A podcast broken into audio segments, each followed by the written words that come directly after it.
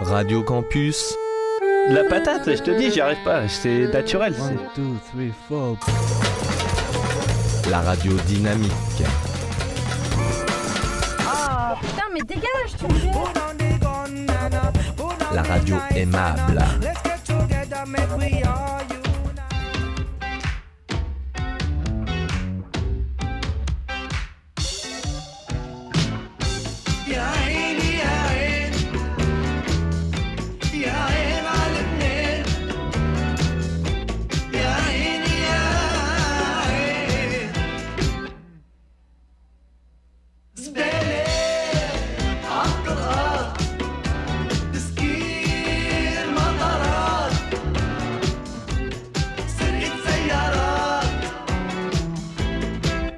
اخ حنشتغل حواجز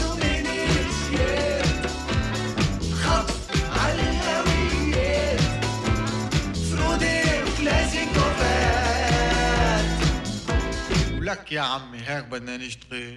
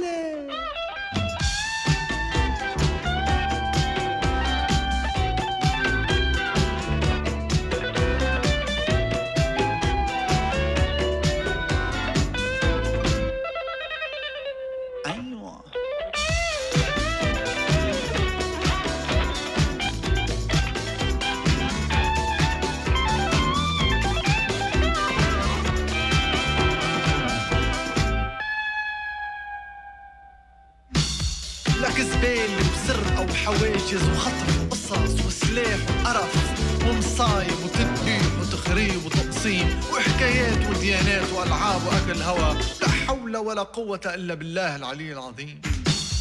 يا عيني يا عين يا عين على لبنان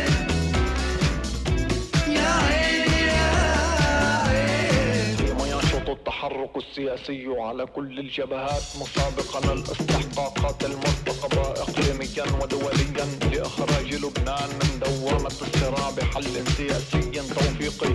تعرض المشاريع والأفكار على أمل الانطلاق منها في حوار يؤدي مهما طال بعيدا عن العنف إلى الاتفاق على صيغة تنقذ لبنان وتضمن بقاءه بلدا واحدا موحدا لجميع ولكن ما في زمك خربته يطلع راس. تبطل فينا ننام بلا صوت رصاص وسطح البناية عنا قناص ولو يا شباب. بين الفيديو والتلفزيون. واللي ناطر خطه عالتليفون قليلي بعدنا لكم نص مليون. ولك تضرب منك له لك ما في حادث إلا وصار. وصلت النار لبيت الجار. والتكرار بيعلم الحمار إيه بس ما حيالله حمار يا ستار يا رحيم وين التربية والتعليم؟ وين الأخلاق؟ وين يا حكيم؟ وين؟ وينه؟ وني وني وني لك محاور ومعابر وتقنيص وتفنيص وقطعة كهرباء ومي وبنزين وزعرانات وخريانات وخوات وخراب بيوت وليرات وممنوعات ومهجرين بالبسطات والحمد لله الذي لا يحمد على مكروه سواه. وقد تعهد مندوب من الحزب بإجراء الاتصالات اللازمة لتأمين المعلومات اللازمة عن جميع المخطوفين إلى آخره إلى آخره إلى آخره إلى آخره.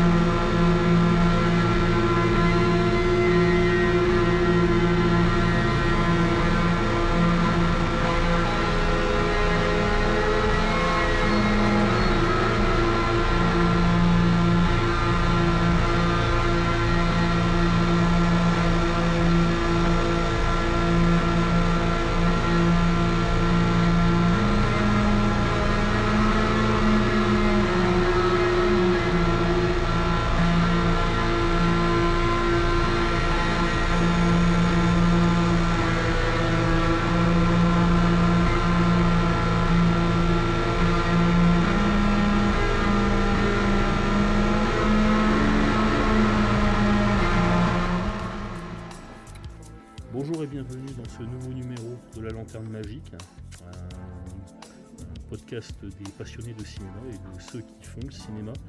Euh, désolé pour euh, la dernière, euh, le mois de décembre, parce que malheureusement nous étions en vacances et je me rattrape aujourd'hui. Et là, nous allons interviewer un invité un peu particulier qui n'est pas, on va dire, dans le sérail, mais qui est euh, tout aussi passionné que ceux qui en font leur métier. Alors, euh, bonjour Jérémy. Bonjour. Est-ce que tu peux te présenter s'il te plaît? Alors oui, bah, moi c'est Jérémy, euh, je travaille en tant que, voilà, employé de cafétéria dans une école de cinéma précisément. Et euh, voilà, c'est pas anodin, je suis entouré de, de jeunes qui veulent en faire de ce métier aussi, euh, tant dans la réalisation, dans le montage, comme dans l'image. Et voilà, et très sincèrement, voilà, je suis passionné depuis mon plus jeune âge. Et euh, même si je pouvais, euh, à côté, euh, je fais mes petits projets, mais, mais voilà, rien de bien professionnel non plus, mais j'espère que ça arrivera. Et ça fait combien de temps que tu es dans cette école? D'ailleurs, comment elle s'appelle cette école? Alors, bah, je travaille à l'ESRA et ça va faire depuis 8 ans que je travaille à l'ESRA. C'est une école prestigieuse, à ce que je sais. Bah, je- j'en sais quelque chose parce que j'en sors, mais c'est, ça fait un peu matu de dire Ah, l'ESRA, euh, c'est euh, la plus grande école euh, privée. hein, Privée. Parce que c'est le pendant euh, privé de, de la principale éco- école de formation audiovisuelle publique, la FEMIS. Oui. hein, Après, voilà, dans le, en termes de privé, oui, l'ESRA est, est dans les, on va dire, dans les plus prisés, oui. Et bien sûr, elle possède euh, plusieurs endroits, c'est-à-dire il y a Paris, il y a aussi euh, à Lille, il y en a une à Bruxelles, une à Nice et à New York, bien entendu. Alors, euh, celle de New York, c'est tout récent en fait. euh, Non, non, ça a quand même quelques années, euh, celle de New York, hein, ça, ça remonte quand même, hein, c'est-à-dire elle existait déjà quand je suis arrivé ici, donc c'est pas si récent que ça.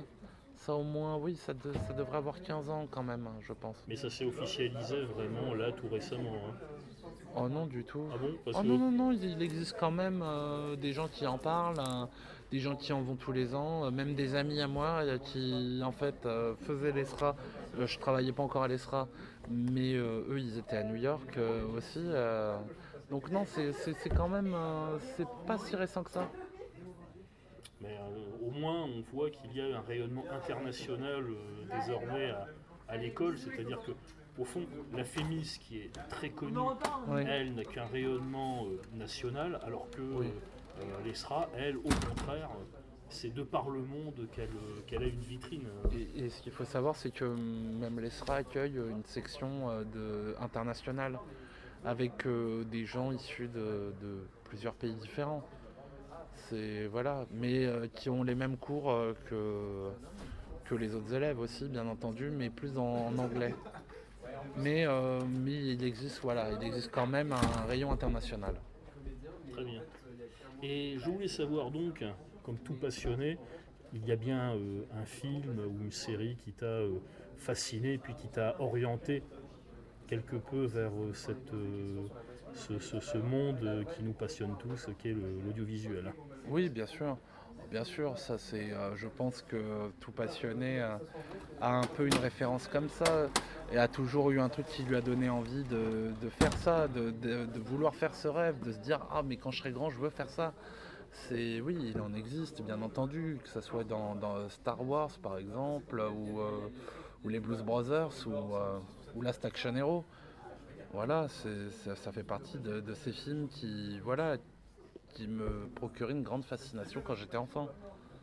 Elle est assez éclectique, euh, ta, ta- ta- passion. C'est-à-dire qu'il y a vraiment euh, beaucoup de titres, je dirais, que tu pourrais euh, sortir en référence. Mais euh, celui qui vraiment t'a- te, te donne vraiment la pêche, je dirais, c'est Last Action Hero. hein. C'est Last Action Hero, oui, carrément. Euh, parce que c'est. Je sais pas si ça arrive à beaucoup de personnes, mais moi, c'est mon cas. C'est-à-dire que je me souviens encore de la première fois quand je l'ai regardé ce film-là, quel était le contexte, comment c'était. C'est-à-dire que moi, je me souviens que c'était un mardi soir sur TF1. C'était un mardi soir sur TF1, c'était en inédit. Et moi, quand j'étais comme quand j'étais enfant, euh, mon héros, c'était vraiment Arnold Schwarzenegger. Et euh, quand il y avait un film avec Arnold Schwarzenegger, il fallait que je le regarde. Et là, c'était l'occasion. J'étais gamin, je devais avoir quoi, euh, 7 ans, 7, oui, 6-7 ans. C'était un mardi soir, euh, ciné mardi, TF1. Euh, J'avais pas école le lendemain vu que c'était mercredi, donc j'ai regardé le film. Et je me souviendrai à jamais de l'effet que ça m'a fait quand je l'ai vu ce film. Et même encore aujourd'hui, le souvenir que j'en garde.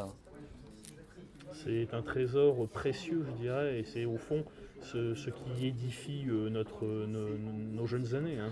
Ben, il y a un peu de ça. C'est-à-dire que même, voilà, quand j'étais gamin, en tant que grand passionné d'Arnold Schwarzenegger, euh, je me retrouve dans un film euh, où justement Schwarzenegger est là et le grand héros. Et on a aussi euh, le, comment dire, le fait qu'il y ait un enfant qui l'accompagne tout le long du film. Un peu euh, où j'étais gamin. Il est parti Samuel? Voilà, je sais. Non, et en fait, le- le- je me retrouve dans un film où il est accompagné d'un enfant. J'a- J'avais déjà vu Terminator 2, hein, c'est pour vous dire. hein. J'avais quand- J'étais très jeune quand je l'ai vu, Terminator 2, il y a des trucs qui sont pas Ah, passés. C'est pareil, j'avais 10 ans à peine et c'est vrai que et je le- et là aussi c'est pareil, je me souviens de- de- du moment où je l'ai vu, c'était un samedi soir en famille puisque mon père l'avait acheté en VHS. On était scotchés tous les quatre euh, dans la pénombre devant la télé, qui était une- la, vieille cathodique, la vieille Oui, brante. la vraie- euh, ouais. Et puis euh, la, la claque quoi. En fait, j'avais 8 ans quand j'ai vu le premier. Et puis euh, j'ai vu ensuite euh, le, le jugement dernier. Et là, euh, vraiment, ça a été la, la claque visuelle. En fait, avant Jurassic Park, c'était vraiment le film à effets spéciaux, euh, spectaculaires.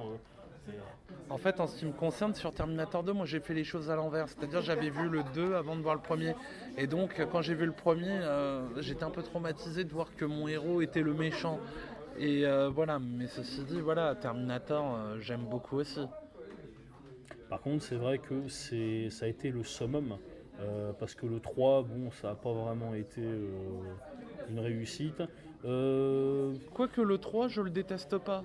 Mhm. C'est, euh, il est malgré tout sympathique. mhm. Mais euh, voilà, c'est plus James Cameron, c'est plus la même chose. C'est voilà, non, Terminator 2, ça reste le summum à ce niveau-là. Effectivement, en termes de film Terminator, on n'a jamais, on n'a jamais fait mieux hein, depuis. hein. Donc euh, c'est vraiment les films de Schwarzenegger qui ont été les, pour toi les, les plus marquants. C'est-à-dire que vraiment c'est du cinéma à l'état pur, de l'action, de l'aventure, euh, et puis du spectaculaire. hein, quelque- Oui, il y avait, il y avait quand même quelque chose comme ça avec, euh, avec Arnold Schwarzenegger. C'est- pour te dire que même quand j'étais gamin, j'avais quand même du mal à faire le rapprochement que c'était lui dans Jumeaux. Ah oui. J'en j'en étais là parce que c'était pas vraiment dans son style hein, avec Danny DeVito. Et euh, effectivement, moi j'aimais bien son côté homme d'action, co- homme costaud, euh, euh, qui fonçait dans le tas, mais qui avait quand même une forme de vulnérabilité, qui paraissait malgré tout humain. C'est voilà, c'est ça que j'aimais bien aussi chez, chez Schwarzenegger. Parce que, à l'instar de certains acteurs, que ce soit aux États-Unis ou en France, il a mis du temps à percer. Que- du temps à percer, oui quand même, quand même, mais euh, faut des films comme Le Contrat euh, n'ont pas eu un si grand succès. non. Et puis euh, même, alors, je, je Tout ce qu'il a fait avant Conan le Barbare, par exemple, on, a tous un peu oublié tout ce qu'il a fait avant Conan le Barbare. C'est, euh, on va dire, euh, pour beaucoup de gens, la carrière de Schwarzenegger commence à partir de Conan le Barbare. Mhm. Alors qu'il avait quand même fait quelques films avant, même bon, pas que des, pas que des bons films, hein, voire euh, la plupart des très mauvais. Ah bah, je- je- j'en ai un en tête. euh, Hercule à New Hercule à York. New York, oui. euh, Hercule à New York, bien entendu, mais il avait fait quand même des films sympathiques, comme Cactus Jack avec Kirk Douglas, ou bien Stay Hungry avec Jeff Bridges, entre autres, sur le monde des culturistes. Il a même été un, euh, le personnage d'un du- d'un des épisodes d'une série emblématique des années De Miami Vice, Euh, euh, il, me, su- il me semble. Alors je, je pensais à une autre série qui a révélé d'ailleurs euh, Michael, Douglas, Les rues de San Francisco.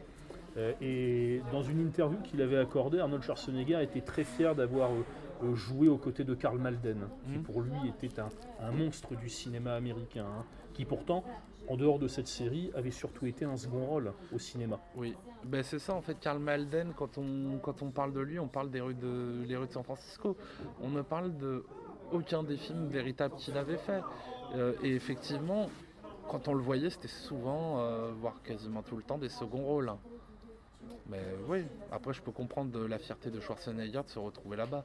C'est, euh, on va dire, euh, le gars autrichien qui part de rien, qui, qui se retrouve à jouer dans une série américaine. Ben, c'est- c'est cool pour lui, mais il me semblait aussi qu'il avait été dans un épisode de, de Flic à Miami, mais maintenant je suis pas vraiment sûr. Moi, je, je ne m'en souviens pas parce qu'en fait, bizarrement, j'ai plus vu les rues de San Francisco que Miami Vice. Et- Ouais. Non, et je me souviens aussi dans Les Contes de la Crypte. Ah oui, effectivement. Dans les contes de... où il réalise un épisode et il joue, euh, il, présente euh, l'épisode avec le, le gardien de la crypte. Et ça, ça m'avait marqué aussi. Et là, tout récemment, on peut le voir en fait dans la pub de promotion du, du jeu Wargame World of Tanks. Et aussi dans une pub où il fait Zeus pour des voitures. Et euh, plus récemment aussi, j'étais tombé dessus par hasard. Il jouait dans un épisode de Mon oncle Charlie. Mhm. C'est voilà comme quoi euh, il y, a y différents il différentes choses hein, c'est voilà mais là on est plus sur le Schwarzenegger après euh, après la Californie après le gouverneur de Californie ce qui est pas le plus glorieux on va dire Ben, c'est- le problème, c'est qu'on ne peut pas être et avoir été. et, euh, il y a euh, effectivement euh, cette période, cet âge d'or, je dirais, des années 80 avec des films d'action spectaculaires, comme euh, ceux qui ont marqué la plupart des, de ceux de notre génération, qui a 30-40 ans. hein. ouais Et puis les films que l'on peut faire aujourd'hui, qui sont parfois, peut-être que tu seras d'accord avec moi, des ersatz hein, des fi- de ces grands films des années 80 que l'on avait. Oui. oui bien sûr faut reconnaître que la plupart des films d'action on va dire du moins d'aujourd'hui en fait c'est le genre de prototype de film où tu en prends plein la vue mais ça reste très vide et on te met des explosions des explosions mais mais c'est vide en fin de compte c'est vide C'est- Alors, quand j'étais à l'ESRA, je me rappelle que si j'allais à différentes tables, je me disais qu'ils rêvaient tous soit de faire un nouveau Star Wars, soit un nouveau Seigneur des Anneaux, soit un nouveau euh, Terminator. Mais euh, c'est comme on dit toujours en France, on a du pétro- on, a des idées mais pas de pétrole. Donc euh, Non, mais même au-delà des idées, c'est-à-dire faut savoir quelles sont les bonnes idées. Parce qu'il faut même reconnaître que même de nos jours, regardez, ils font du Star Wars et, et voilà quoi, on voit ce que ça donne. euh, les Star Wars d'aujourd'hui, je suis pas sûr que je serais fan de Star Wars euh, si je les avais déc- si j'avais découvert ces films-là étant gamin. C'est voilà. le, le reproche que j'en faisais à un ami qui m'a montré il n'y a pas si longtemps la série Obi-Wan euh, Kenobi sur Horrible. Disney+, c'est que on- on est resté dans une vision du futur, mais telle qu'elle était imaginée dans les années 70. Oui, Donc euh, c'est c'est pour ça que ben, on a du mal à avaler ça aujourd'hui en 2022. hein. non, il y, a des- il y a des choses ont évolué, des choses ont changé entre temps et effectivement. euh, c'est pas non, c'est pas crédit pour un sou et effectivement pour moi c'est euh, non la série Obi-Wan est, euh, est plutôt horrible à ce niveau-là. Donc, euh, et quelque part, maintenant, si tu voulais faire du, du cinéma, tu ferais plus quelque chose qui serait dans l'air du temps, mais qui euh, serait un hommage quand même à ces films euh, qui, t'ont- qui ont bercé ta jeunesse. hein.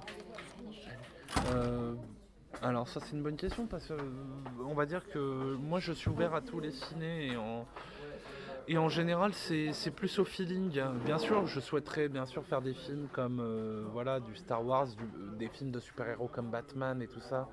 Ça bien sûr, ça ce serait un, ce kiff en vrai. Mais euh, je serais pas contre de faire des films un peu plus on va dire euh, terre à terre des films un peu plus dramatiques, mais qui, ont une notion un peu plus, on va dire, réelle, ou même des comédies. Euh, même si euh, dans les comédies, il faut vraiment aller sur de l'improbable par moment aussi. Mais c'est plus au film. Après, oui, on me dit demain, tu veux faire Star Wars, je vais pas cracher dessus, j'accepte. hein. Et tu le ferais très certainement euh, en, en bon français que tu es, euh, avec ta sensibilité à ta sauce, et pas euh, selon les directives d'un studio. hein. C'est ce que je souhaiterais, mais est-ce que ce serait possible C'est une autre question. Ah, il y a la French Touch, comme disent les Américains. Oui, Peut-être mais la French Touch n'a concerné malheureusement que la musique, euh, donc euh, voilà. Mais ils pourront jamais nous l'enlever, ça c'est sûr. Ah, Jean-Pierre Jeunet, quand il a fait Alien Résurrection, on lui a quand même laissé euh, assez de liberté euh, euh, dans la- la- l'adaptation de, la franchise. Oui, mais parce que Sigourney Weaver était à la production. et que Sigourney Weaver savait où, où allait en venir Jean-Pierre Jeunet. Mais ce qu'il faut savoir, c'est que Jean-Pierre Jeunet, on lui avait proposé un Harry Potter et qu'au final, il a refusé parce qu'il disait en fin de compte, j'aurais été là que pour dire action coupée parce que tous les décors étaient prêts, les acteurs étaient prêts, tout était euh, voilà, lui il était juste là un peu pour faire euh, l'artisan, mais rien d'autre. On, peut remarquer en fait dans le mode de production aux États-Unis et en France, c'est qu'en France, par exemple, si on voulait faire un film de science-fiction, vraiment un, gros hit en science-fiction, hein, euh, ça mettrait du temps, mais une fois que ce serait décidé, on aurait carte blanche, c'est-à-dire vraiment ce serait open bar. Alors qu'aux États-Unis, ils seraient beaucoup plus euh, enclins à produire tout de suite, donc à accepter le projet, mais par contre avec euh, condition numéro 1, condition numéro 2, euh, patin couffin, et alors là, euh, tu te sentirais complètement enfermé en fait dans un rôle d'employé en tant que réalisateur. Oui, mais parce que ce qu'il faut savoir, c'est que en France, euh, la science-fiction, tout ça, en fait, euh, ça plaît beaucoup, mais pas quand c'est fait par les Français. Hmm. C'est ça le truc. C'est-à-dire que même quand on sort des titres de, de films, euh, de science-fiction, euh, on a du mal à croire que ça existait. On a du mal à croire que euh, ça peut être euh, possible. Et euh, malheureusement, c'est pour ça qu'ils laissent un peu euh, faire. Mais il faut, reconnaître les choses. C'est que euh, en France, les films de genre comme ça, on les adore, mais pas quand c'est des Français qui le font. Et c'est pour cela que même les réalisateurs français, que ça soit de genre, voilà, des films de par exemple Alexandre Aja, quand il a fait Haute Tension, ce qu'il faut savoir, c'est qu'il a fait plus d'entrées aux États-Unis avec Haute Tension qu'en France. Alors que les Américains, ils détestent euh, lire les sous-titres et tout ça. Ils détestent ça. Et pourtant, c'est ça qui lui a ouvert des portes, qui lui a fait faire des collines à des yeux, des piranhas et tout, ce qui va avec. Et euh, d'autres réalisateurs, bien sûr, euh, français de films d'horreur sont, sont arrivés aux États-Unis justement par rapport à ça, par rapport à tout ce que représente ça. Mais maintenant, quand ils font des films en France, ça ne marche pas. C'est malheureux. Donc euh, d'où l'intérêt finalement que l'ESRA soit euh, ouvert à l'international parce que ça peut donner des perspectives à des génies français mais euh, à l'étranger. Nul n'est prophète en son pays au fond. Oui, oui et non, parce qu'il faut tout de même pas oublier que ça reste du privé. C'est-à-dire qu'il faut, faut quand même payer pour en arriver là. Et donc, euh, quand tu vas à New York et tout ça, hum, ça coûte très cher. Plus voilà. Donc, je pense que euh, faut quand même avoir les moyens euh, d'aller à New York, de pouvoir faire tout ça. Et moi, des fois, je me dis, bah, en fait, avec tout l'argent que tu mets euh, pour aller à New York et tout ça, pourquoi tu mets pas de l'argent ici en France dans un bon projet? Il y a de quoi faire. Et surtout que nous Français, nous sommes capables avec pas grand chose de faire mieux que les Américains en plus. Mm, Oui, on peut. Ça a été, ça, ça a pu être démontré, bien entendu. Ah bah, il y a des exemples, par exemple le Playtime en 67, la Tativille marchait mieux que les décors euh, pourtant pharaoniques que les Américains avaient à Hollywood. Oui. Euh, et même Matt, Matt Damon l'a dit dans une interview, vous Français, vous êtes extraordinaires, vous arrivez à faire un film complet et qui marche mieux qu'un film américain avec juste le budget voiture. Bah oui. C'est pas. mais- D'une voiture même, je devrais ajouter. Et c'est oui, euh, quand on voit, euh, quand on voit euh, Cléopâtre, par exemple, euh, budget faramineux, euh, tout ça, et euh, désastre complet. C'est pour ça que c'est- très intéressant qu'on parlait de, de Last Action Hero, qui est un peu le Cléopâtre des années 90, si on, si on regarde bien. Parce que, voilà, moi très sincèrement, ce film-là, Last Action Hero, je, voilà, j'adorerais toujours, même si je sais qu'il a des défauts. Mais ce qu'il faut savoir, c'est que ce film-là avait été un échec à sa sortie. Pour plusieurs raisons, euh, notamment, bon, si on, part sur du, on va dire, euh, sur euh, le film en lui-même, beaucoup de gens ne savaient pas ce qu'ils allaient voir. Ils, se demandaient est-ce que c'est un film d'action avec Arnold Schwarzenegger? Est-ce que c'est une comédie au final? Les gens étaient un peu largués. Mais sinon, sur un point de vue, on va dire, plus de production, ça, a été ça a été une catastrophe. hein. C'est. C'est euh, le film qui en fait euh, a gaspillé trop d'argent sur beaucoup de choses très futiles. Est-ce que t'as Du genre. comme ça euh, non, en fait, c'est un film qui a, en fait, qui a voulu trop en faire sur la com. Euh, les contrats mirobolants avec Reebok, par exemple, avec Burger King, pour pas grand chose, pour un film qui n'est même pas, on va dire, qui ne savait pas si c'était pour les mômes ou pas. Il y a aussi, bien entendu, le, le- je sais pas si tu étais au courant, le, le- le coup de la fusée, Oui. Euh, la pub sur la fusée Bah oui. complètement euh, en mode euh, la Station Hero sera le premier film avec euh, sa, pub sur, la, sur une fusée qui aura décollé trois mois après euh, la sortie du film et qui finira, par exploser en, pl- en plein vol. Donc euh, non mais tout ça c'est des, des coûts inutiles ou même l'art de rien parce que ce qu'il faut savoir c'est que euh, Arnold Schwarzenegger était aussi producteur exécutif dessus et il a fait refaire des affiches parce qu'il estimait que sur les premières affiches ses cheveux n'étaient pas assez gonflés. Et donc euh, il a fait refaire ça, tout comme pour la compagnie de jouets qu'il a demandé à arrêter plein de trucs parce que les- il voulait que les figurines du film euh, lui, il ne voulait pas que Jack Slater, euh, qui est son personnage dans le film, porte, soit vendu avec des pistolets. Et donc toutes les figurines avaient été retirées et refaites. Et on remarquera que dans les collections figurines, le personnage de Jack Slater ne possède pas un pistolet. C'est voilà, ça a été un truc, euh, voilà, un, un gros problème faramineux. D'ailleurs, euh, je conseille, euh, je ne sais pas si tu connais un, un vidéaste sur YouTube qui s'appelle Monsieur Méa. Mhm. Il avait fait une excellente vidéo euh, à ce sujet sur la Action Hero et je conseille aux gens quand même d'y jeter un coup d'œil parce que c'est très intéressant ce niveau-là. Donc euh, toi aujourd'hui, est-ce que tu aurais des projets cinématographiques? Est-ce que tu aimerais tourner quelque chose? Que- Est-ce que tu aurais, euh, je sais pas, une idée de cours, euh, de moyens ou même de long? Allez, soyons fous. hein. Oui, bah, on, va, on va en discuter. Alors euh, très sincèrement, en ce moment, je suis effectivement sur la préparation euh, euh, d'un fan film. Mhm. Euh, un fan film, en fait, c'est un film, euh, voilà, qui, euh, on va dire, qui se fait en partant sur une base déjà existante, comme vous avez pu voir sur du Harry Potter. Il y a eu des fan films de Scream, par exemple. Et moi, mon fan film, ce sera centré sur Lex Luthor, qui est le grand méchant de Superman. D'accord. Ah, Et c'est en préparation, j'ai déjà les comédiens. Euh, je vais pas tarder à, à faire un crowdfunding quand même pour, euh, pour, un finance, pour, aider, pour qu'on soit aidé au financement parce que c'est l'air de rien, même les, petits, les projets un peu ambitieux quand même, ça nécessite une certaine aide. mais bien souvent, les fan-films, c'est ce qui cart- cartonne le mieux. On voit déjà, notamment, euh, pas, euh, pas simplement les films, mais les jeux vidéo par exemple, les, les fangames, souvent sont bien meilleurs que les films faits par les studios officiels. Il y, a des, il y a des trucs comme ça, bien entendu.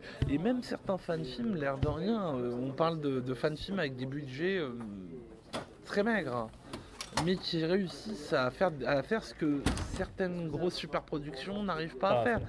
Et c'est pour ça que j'aime beaucoup le terme de fan-film, parce que j'ai l'impression que ces fan-films sont vraiment faits par des gens qui adorent cet univers, qui sont vraiment fans, alors que je pense que les films euh, de super-héros faits par les grands studios ne sont pas faits forcément par des mecs euh, passionnés, mais par des gens qui aiment le pognon au final. Euh, c'est- un travail de commande et puis ça s'arrête là. Quoi. La plupart, oui, euh, il y a juste à voir les Marvel, franchement, on n'arrivera pas à me citer euh, les derniers réalisateurs des films Marvel. C'est voilà, parce qu'il n'y a pas une patte, c'est juste des mecs qui obéissent à un cahier des charges, on va pas se mentir. Euh, Il y en a certains, bien entendu, comme James Gunn, euh, comme Taika Waititi, quand même, qui ont euh, apporté leurs pattes ou, et qui ont fait que justement on, les reconnaisse aujourd'hui.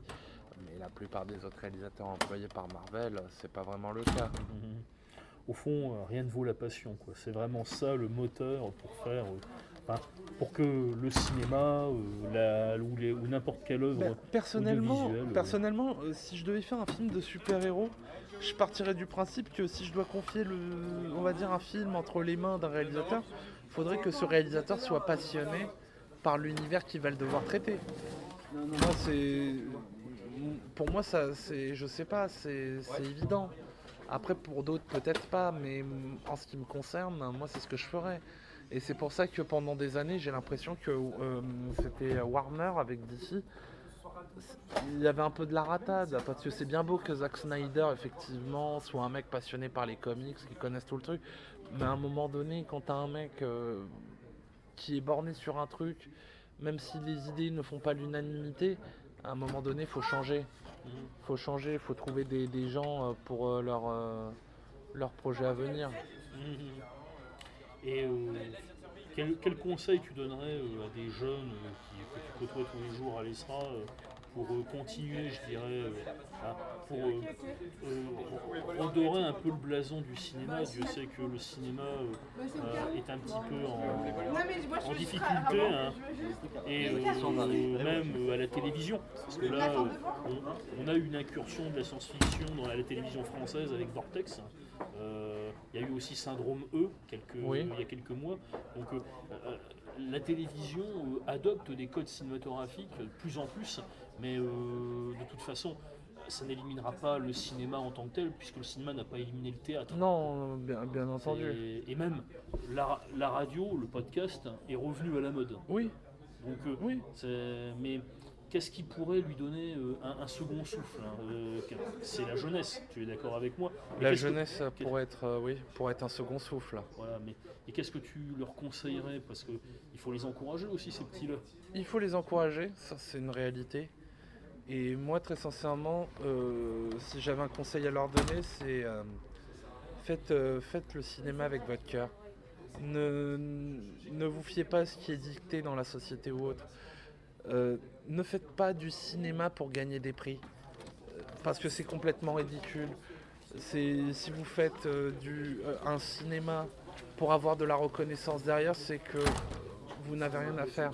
Vous n'avez rien à faire, vous n'avez rien à montrer parce qu'au final, le seul truc que vous voudrez, c'est qu'on vous dise merci ou qu'on vous serre les battes. Ça va, Jérémy Tu vas bien Ça va toi? C'est un cinéma que, voilà, il y a juste à voir le comportement de certains mecs au César. Ils sont là pour se regarder le nombril, ils attendent que ça. Faites du cinéma avec de l'amour. Faites en sorte que ce que vous rêviez quand vous étiez môme soit réel. Faites en sorte que justement quand vous faites des films, c'est ce pourquoi quand vous étiez enfant, vous avez voulu faire ce métier. Moi c'est ça. C'est ça que je leur conseillerais. Faites du cinéma avec votre cœur, pas avec euh, ce qu'on vous demande. Voilà le message à transmettre euh, aux générations futures, hein. à la proche génération, À une là, proche euh, génération. et euh, celles qui, qui suivront aussi. hein.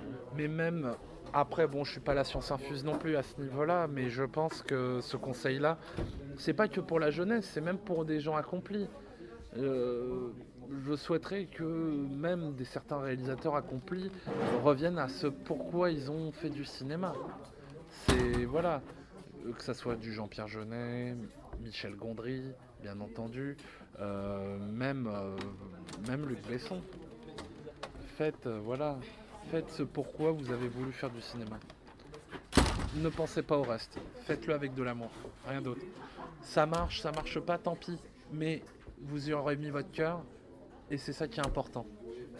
Ben, je te remercie, euh, Jérémy, pour ces- ce, ce propos euh, très inspiré, et puis euh, fait avec ton cœur, on le voit aussi. Oui. euh, et je te remercie de ton, ton intervention. hein. Bah, Je- c'est- moi qui te remercie. Je remercie également euh, les auditeurs pour leur fidélité. Et puis euh, à bientôt pour un prochain numéro de la Lanterne Magique. Au revoir.